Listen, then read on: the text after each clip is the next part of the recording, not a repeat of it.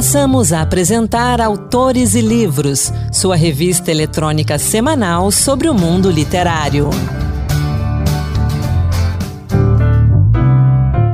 Olá, a partir de agora, Autores e Livros, a revista literária da Rádio Senado. Seja muito bem-vindo, sou Anderson Mendanha e no programa de hoje teremos lançamentos, dicas de leitura e também a poesia de Maria Lúcia Alvim. E teremos também o resultado do sorteio dos quatro kits de livros. Vamos juntos! A gente começa o programa falando do mais recente livro da escritora e professora Margarida Patriota, Rosário, Isabel e Leopoldina, Entre Sonhos e Deveres. Com ilustrações de Joana Veloso, a obra infanto-juvenil introduz as relações escravocatas do Brasil Império para crianças de até 12 anos, em lançamento da Palas Editora. Margarida Patriota fala um pouco mais desse livro pra gente. Rosário, Isabel e Leopoldina, Entre Sonhos e Deveres, um lançamento da Palas Editora do Rio de Janeiro. Rosário, neta de filha de reis, seu avô rei na África congolesa e seu pai rei na pequena África, descobre novos horizontes no Passo de São Cristóvão, quando seu destino se cruza com o de Isabel e Leopoldina. Ela começa a lidar com livros, desvenda os segredos da escrita, é levada a ver de perto o que é a vida de uma princesa num país em que a escravidão de homens, mulheres e crianças ainda existe. Morar no conforto de um palácio, em meio a parque amplo e belo, é tão raro para alguém como ela. Espia, observa, escuta, cuida da biblioteca, do passo, lê e trabalha, mesmo sendo ainda uma menina. O seu relato nos dá conta de rara e singular convivência nesse tempo que é o do Império na história do Brasil. Verifiquem. Rosário, Isabel e Leopoldina, Entre Sonhos e Deveres, tem 124 páginas, custa 57 reais e pode ser encontrado facilmente nas livrarias e sites de venda de livros. Falve Silva, um dos precursores do movimento Poema Processo no Brasil, lança BAN, Arte Postal, pela editora Gageiro Curió, uma compilação pioneira de meio arte nacional. Um livro maravilhoso que merece estar em destaque na estante de quem gosta de arte. BAN, Arte Postal, nos leva a um diálogo sem fronteiras, uma arte livre de preconceitos estéticos, moral e filosófico. Neste livro, o artista reúne uma série de trocas de correspondências que ele manteve com diversos artistas em todo o mundo, sendo reproduzido textos em português, espanhol, italiano, francês e também em inglês. Para o autor, o livro é dedicado aos amigos com os quais manteve uma correspondência produtiva por mais de três décadas, durante os anos 70, 80, 90, até a virada do século 20.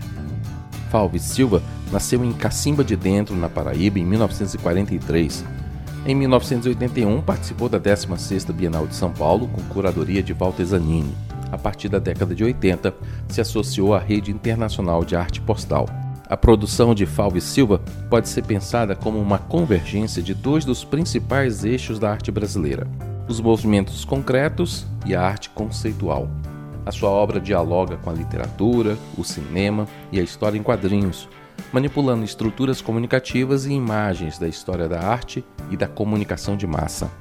Ban, arte postal, belíssimo trabalho de Falvo e Silva, custa 50 reais e está à venda no perfil do sebo Gageiro Curió no site Estante Virtual. Quem mora em Natal pode encontrar o livro tanto no sebo Gageiro Curió quanto na livraria do campus e na banca Ateneu.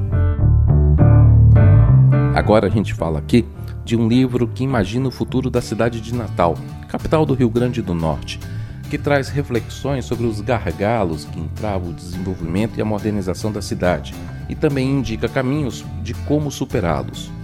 Essa é a proposta de Natal do Futuro de Arthur Dutra, que nos dá mais detalhes sobre esse livro. É uma satisfação muito grande para mim poder falar com vocês hoje sobre o meu livro, O Natal do Futuro, que na verdade esse livro, Anderson, ele é uma grande viagem no tempo, que começa em 1909, numa conferência que ocorreu aqui em Natal, no Palácio, no então Palácio do Governo, proferida pelo jornalista da época, diretor do jornal A República, o principal jornal aqui da cidade, chamado Manuel Dantas. Essa conferência, intitulada Natal daqui a 50 anos, era uma projeção que Manuel Dantas fez da cidade em 1959 naquele momento a cidade passava por grandes transformações urbanísticas impulsionadas pela, pelo desenvolvimento da cultura do algodão, né, todo aquele momento da Belle Époque. Então Natal vivia ali um momento de, de busca de uma cidade desenvolvida. E essa conferência é cheia de imagens, cheia de, de sonhos para uma cidade que seria, na verdade, o epicentro do mundo, do mundo cosmopolita. Numa dessas imagens projetadas por Manuel Dantas, em Natal teria uma estação de um trem transcontinental que rodaria o mundo inteiro e aportaria aqui em Natal, ou seja, na visão dele, todos os caminhos do mundo civilizado começavam e terminavam aqui em Natal. Então esse é, é um, um, sonho de cidade que ele projetou e que na verdade eu defendo no meu livro, que sempre passou a fazer parte da alma da cidade. E aí, a partir de, dessa visão do que Manuel Dantas imaginava para Natal, o que a cidade se tornou, eu começo a trazer a conversa para Natal de hoje, Natal do presente, apontando ali né, alguns problemas que a cidade tem, algumas possíveis soluções para que a gente supere essa dificuldade todas, para poder chegar exatamente nessa Natal do futuro, que foi sonhada por Manuel Dantas, mas que a gente hoje aqui na cidade até temos essa mesma aspiração, esse mesmo desejo, mas sempre tendo o cuidado de preservar a nossa memória, a nossa identidade, prestigiando as figuras que foram importantes na história da cidade, como Câmara Cascudo, o grande poeta popular Fabião das Queimadas, que é, infelizmente é pouco, pouco conhecido aqui no nosso estado, mas que é um grande repentista, também um homem de história de vida muito bonito. O Padre João Maria, que é o santo canonizado pela população natal, inclusive está em processo de beatificação. E eu procuro fazer isso trazendo uma linguagem mais leve, mais fluida, mais direta para o público, porque também eu tenho essa conexão muito grande com, com a literatura de ficção e, e, certamente isso facilita a compreensão. Então essa é a ideia do livro, né? fazer com que o leitor viaje pelo tempo na cidade para poder é, reforçar e construir, né, para quem perdeu, a identidade e a conexão com a cidade e prestigiando sempre as grandes figuras do passado, do presente e as que virão certamente no futuro. Agradeço pelo espaço, espero que gostem do livro. Quem quiser me encontrar aí nas redes sociais, eu estou lá no Instagram, é o Arthur Dutra RN e meu livro está disponível para vender também lá no Sebo Vermelho Edições, que foi quem fez é, a edição desse meu livro aqui em Natal. Grande abraço, tudo de bom. Natal do Futuro de Arthur Dutra tem 170 páginas, custa 50 reais, está à venda no site da editora sebovermelhoedições.com.br. Quem mora em Natal pode encontrar o livro também no Sebo Vermelho e na Revistaria Cultural do Nordestão Cidade Jardim e Lagoa Nova. Quem acompanha o Autores Livros deve estar ansioso para saber que se ganhou ou não um dos quatro kits de livros sorteados por conta do aniversário de 25 anos da Rádio Senado. No programa especial da semana passada, a gente perguntou quem foi a primeira apresentadora do Autores e Livros. Muita gente mandou a resposta certa para o nosso WhatsApp 61 98611 9591. Margarida Patriota. A professora e escritora Margarida Patriota apresentou Autores e Livros desde a sua primeira edição em 1997 até 2018. Vamos então aos vencedores. Virgínia Maria de Queiroz, de Natal, Rio Grande do Norte. Aurélio Fonseca, de Sobradinho, no Distrito Federal, Francisco Jonathan de Paiva, de Fortaleza, no Ceará, e Joanice Conceição, também de Fortaleza, no Ceará. Parabéns a todos vocês, vamos encaminhar os kits pelos correios e vocês vão receber em casa. Quem não ganhou, não fique triste não. O Autores e Livros também celebra 25 anos em 2022 e vamos fazer outros sorteios de livros e de brindes ao longo deste ano. Basta ficar atento e acompanhar o nosso programa. E chegou a hora da entrevista da semana. Eu conversei com a Luísa Júnior sobre seu primeiro livro, O Menino que Dormia de Chuteiras. Vamos ouvir então agora uma parte dessa conversa. Entrevista. A gente conversa agora aqui no Autores e Livros com a Luísa Júnior, autor do livro O Menino que Dormia de Chuteiras, eu quero começar a entrevista lendo aqui a orelha.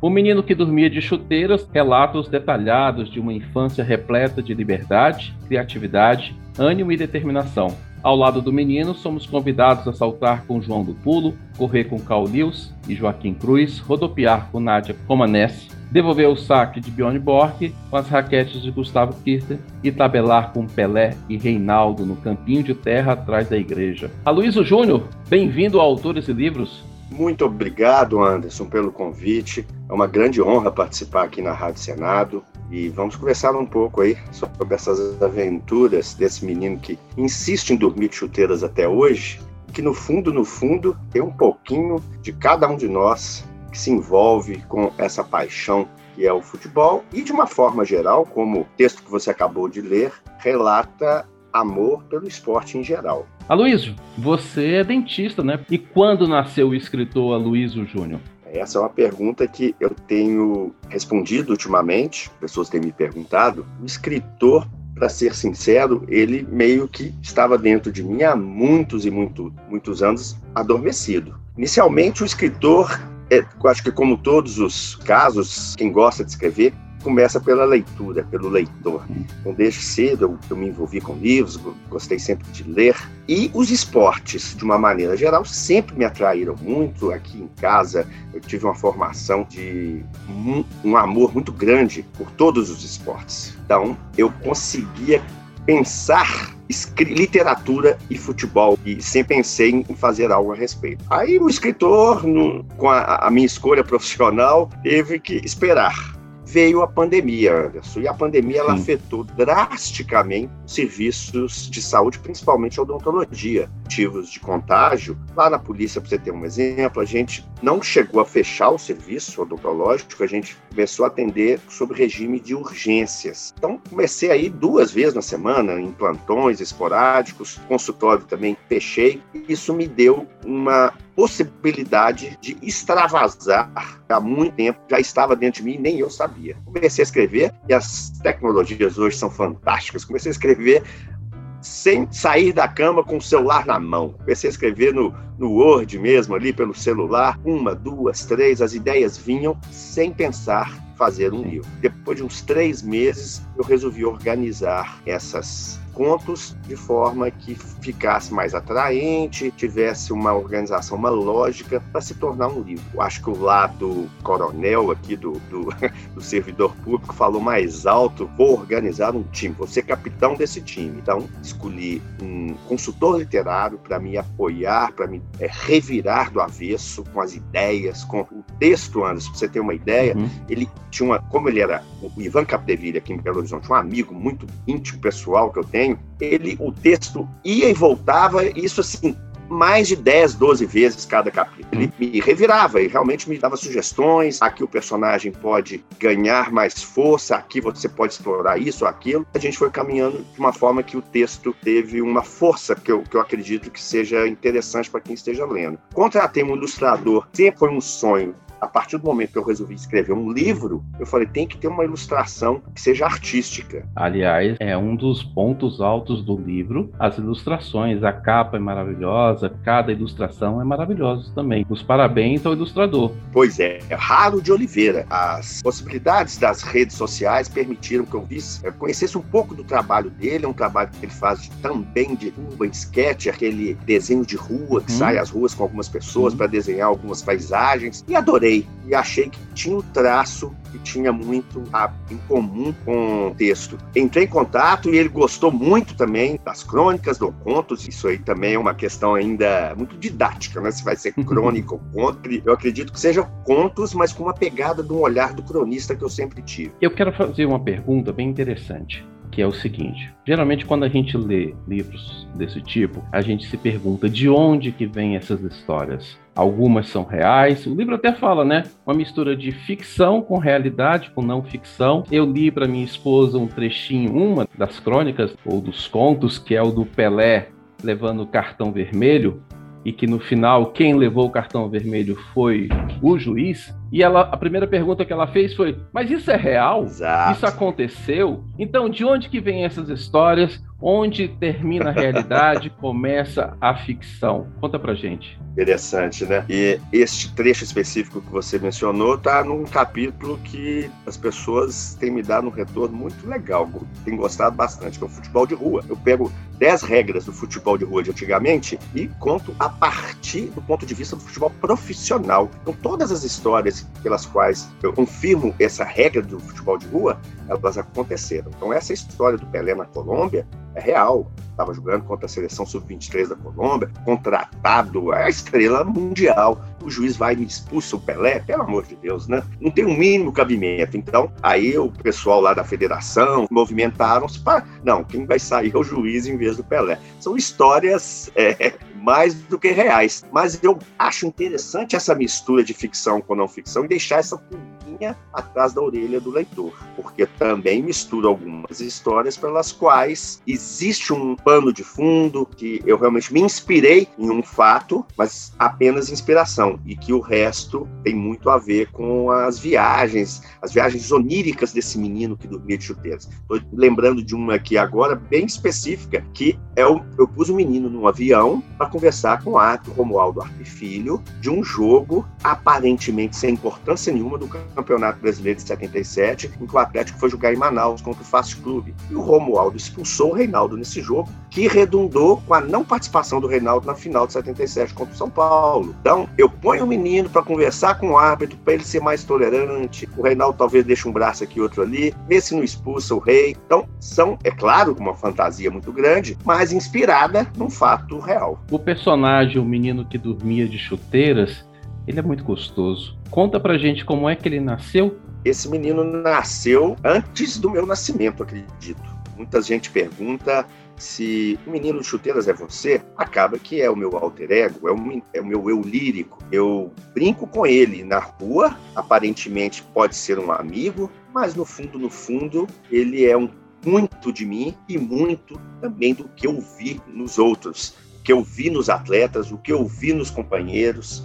Então, esse menino é uma mistura disso tudo. E é como se fosse a concretização de um sonho, a concretização das virtudes do ser humano. Tanto é que eu deixo claro, isso foi trabalhado de uma forma consciente, até com o meu consultor literário, todas as virtudes eu deixei para o menino, os defeitos. Quem vai ao divã cuidar dos traumas futebolísticos desse clube, que eu sou atleticano, vai sou eu. Ao menino eu deixo aquela camada do que é possível de sonho, de virtude. Então, esse menino foi muito bem pensado, foi muito trabalhado e devo muito ao Ivan, que ele é que teve também uma sacada muito grande na revisão. Eu acho importante as pessoas gostam de literatura, gostam de escrever, dar um pouco mais de atenção à reescrita. Porque na reescrita, esse menino assumiu o protagonismo, uhum. coisa que nos originais, sabe, Anderson, ele não era tão importante assim. E foi realmente uma grande sacada.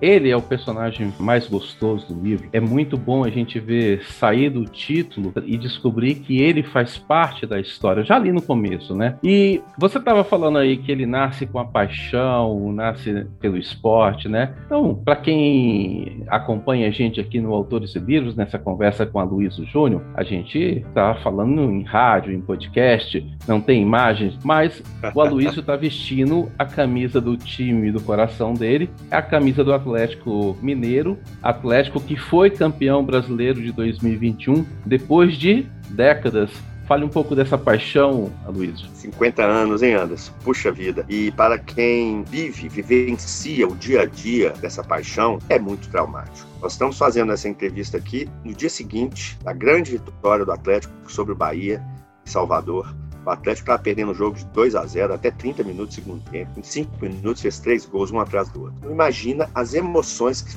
afloram em mim e na minha uhum. família. A coisa é genética. O meu filho, após o apito final, filho um de 20 anos e um de 14. O de 14 anos chorou copiosamente chorou de, de ficar 10 minutos chorando sem parar de alegria. São coisas que a gente não controla.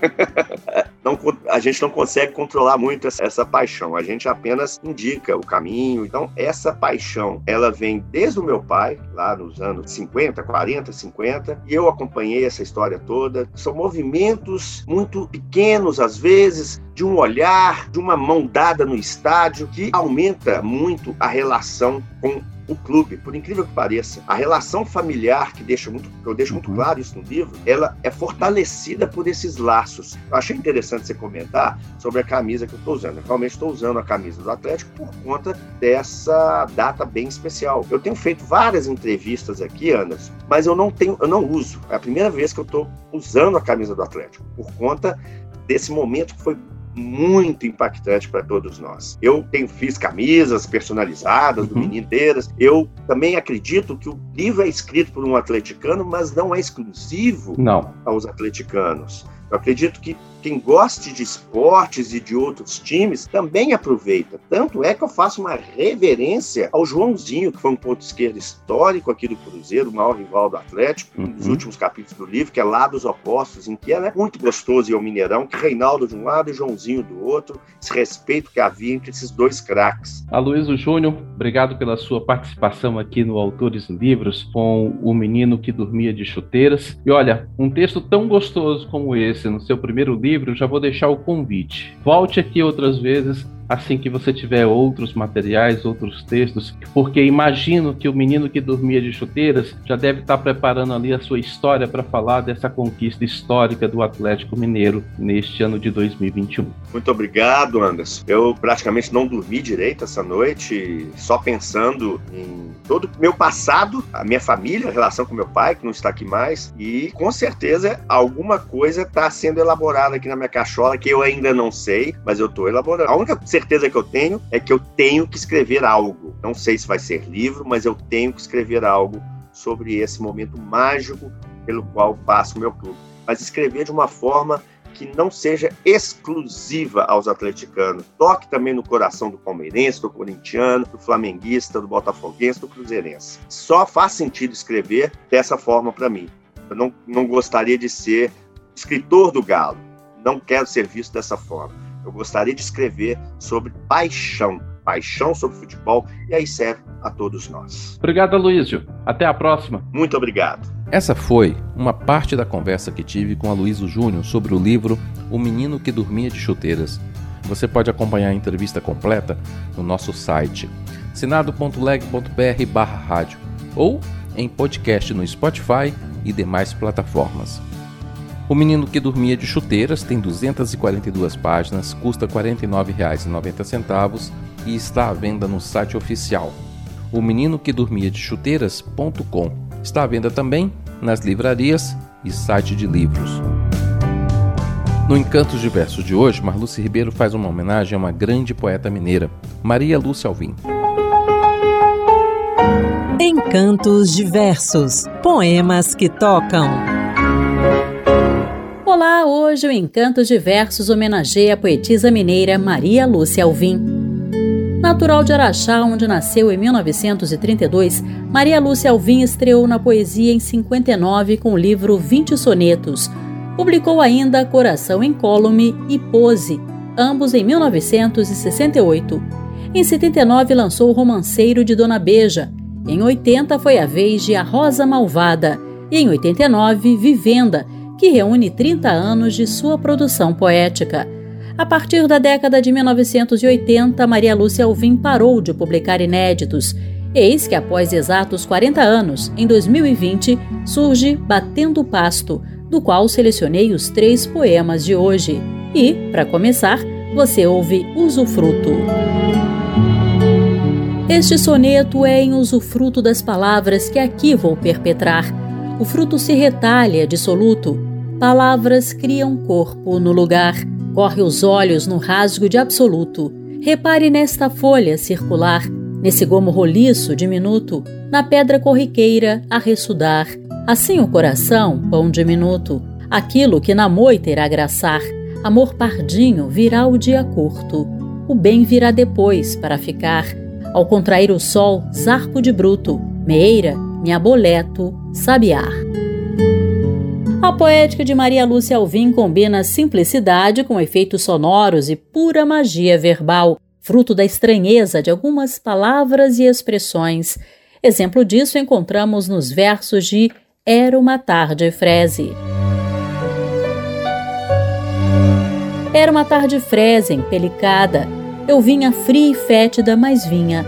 Não tinha resto meu, se tudo eu tinha, não era nome ou rosto de onde eu vinha. Ele me viu da branca paliçada e veio ao meu encontro, já que eu vinha na mesma direção, pois que não tinha nenhuma outra saída de onde eu vinha. Paramos sobre a ponte. Promulgada intimava os atalhos, mas não tinha. Ele cercava o fogo até o cerne. E fui ganhando brilho por um nada, sem que nunca soubesse de onde eu vinha, a ressurgir no tempo em minha carne. Ao longo dos versos, a poetisa faz uso da epífora. Mas você sabe o que significa isso? Epífora é a figura de linguagem que consiste na repetição de palavra ou expressão no final dos versos.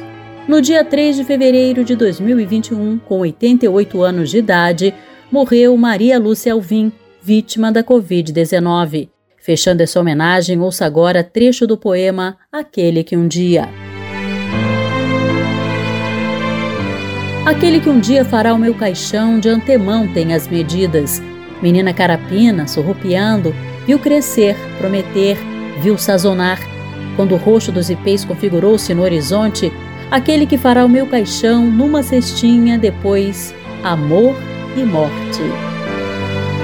Dúvidas metafísicas sobre o tema inspiraram Paulo Coelho e Raul Seixas a comporem Canto para Minha Morte. Com que rosto ela virá? Será que ela vai deixar eu acabar o que eu tenho que fazer? Ou será que ela vai me pegar no meio do copo de uísque? Na música que eu deixei para compor amanhã? Será que ela vai esperar eu apagar o cigarro no cinzeiro? Virá antes de encontrar a mulher a mulher que me foi destinada e que está em algum lugar me esperando, embora eu ainda não a conheça? Vou te vestida de cetim, pois em qualquer lugar esperas só por mim. E no teu beijo provar o gosto estranho que eu quero e não desejo, mas tenho que encontrar. Vem, mas demore a chegar. Eu te detesto e amo morte, morte, morte, que talvez seja o segredo desta vida. Morte, morte, morte, que talvez seja o segredo desta vida. O Autores e Livros de hoje vai ficando por aqui. Todas as dicas de leitura e lançamentos dos quais falamos hoje estão no Instagram. Basta usar a hashtag Dicas Autores e Livros. O Autores e Livros teve apresentação de Anderson Mendanha, produção de Ana Beatriz Santos e trabalhos técnicos de Antônio Carlos Soares. Na próxima semana, vamos trazer um programa especial em comemoração aos 100 anos da Semana de Arte Moderna. Até lá! Acabamos de apresentar Autores e Livros sua revista eletrônica sobre o mundo literário.